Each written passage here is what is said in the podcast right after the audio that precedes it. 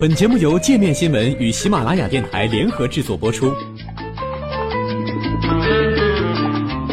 界面新闻五百位 CEO 推荐的原创商业头条，天下商业盛宴尽在界面新闻。更多商业资讯，请关注界面新闻 APP。用太多连接词看着糟心，世界银行也发愁。因要求员工使用更简洁的书写方式，在报告或邮件中不能过多使用和，也就是 and。世界银行首席经济学家遭到员工集体反对，被剥夺下属研究机构的管理职责。现年六十一岁的保罗·罗默将卸去发展经济学研究部的管理职务。报道称，他曾要求员工写邮件时更简短，并且如果员工在做报告时陈述的太久，会被打断。罗默于去年十月辞去纽约大学教授职务后，出任世行首席经济学家。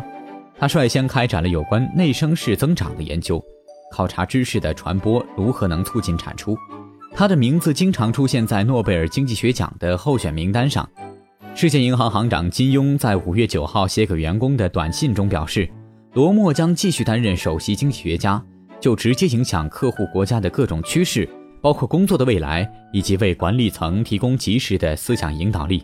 罗默称，他在试图改善沟通方式时遭到了员工的抵制。我不是一个好的消息传递者，可能是我过于专注沟通的准确性，对信息可能引发的情绪重视不够。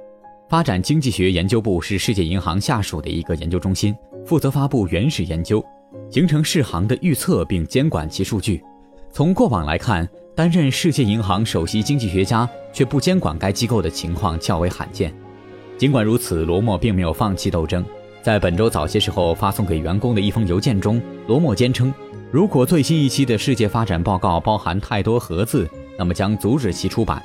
罗默此前曾规定，文本中的盒字不能超过百分之二点六。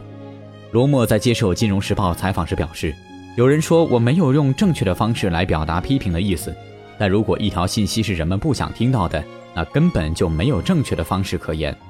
这个和这个和这个和那个，这种表达方式的泛滥，使得“和”字成为银行写作中被用的最多的词。他说道。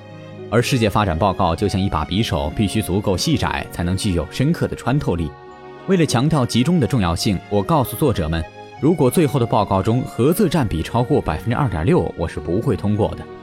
罗默说。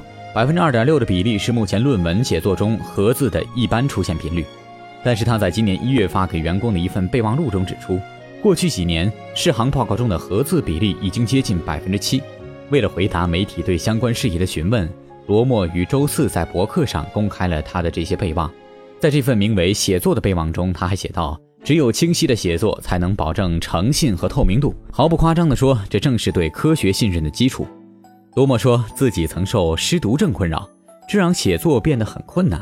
但世界银行的每个人都必须努力，让写出来的东西清楚明确，这能为读者节省时间和精力。我常说要有同理心，心里想着我们的读者，便是有同理心的表现之一。斯坦福大学文学实验室2015年的一项研究指出，世界银行的刊物看起来几乎是另一种语言。他们创造了一个新词“银行体”来描述世界银行报告的文体。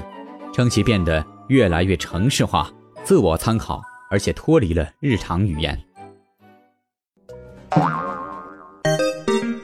还想了解更多世界各地的商业趣闻，请关注“界面天下”频道微信公众号“最天下 The Very World”。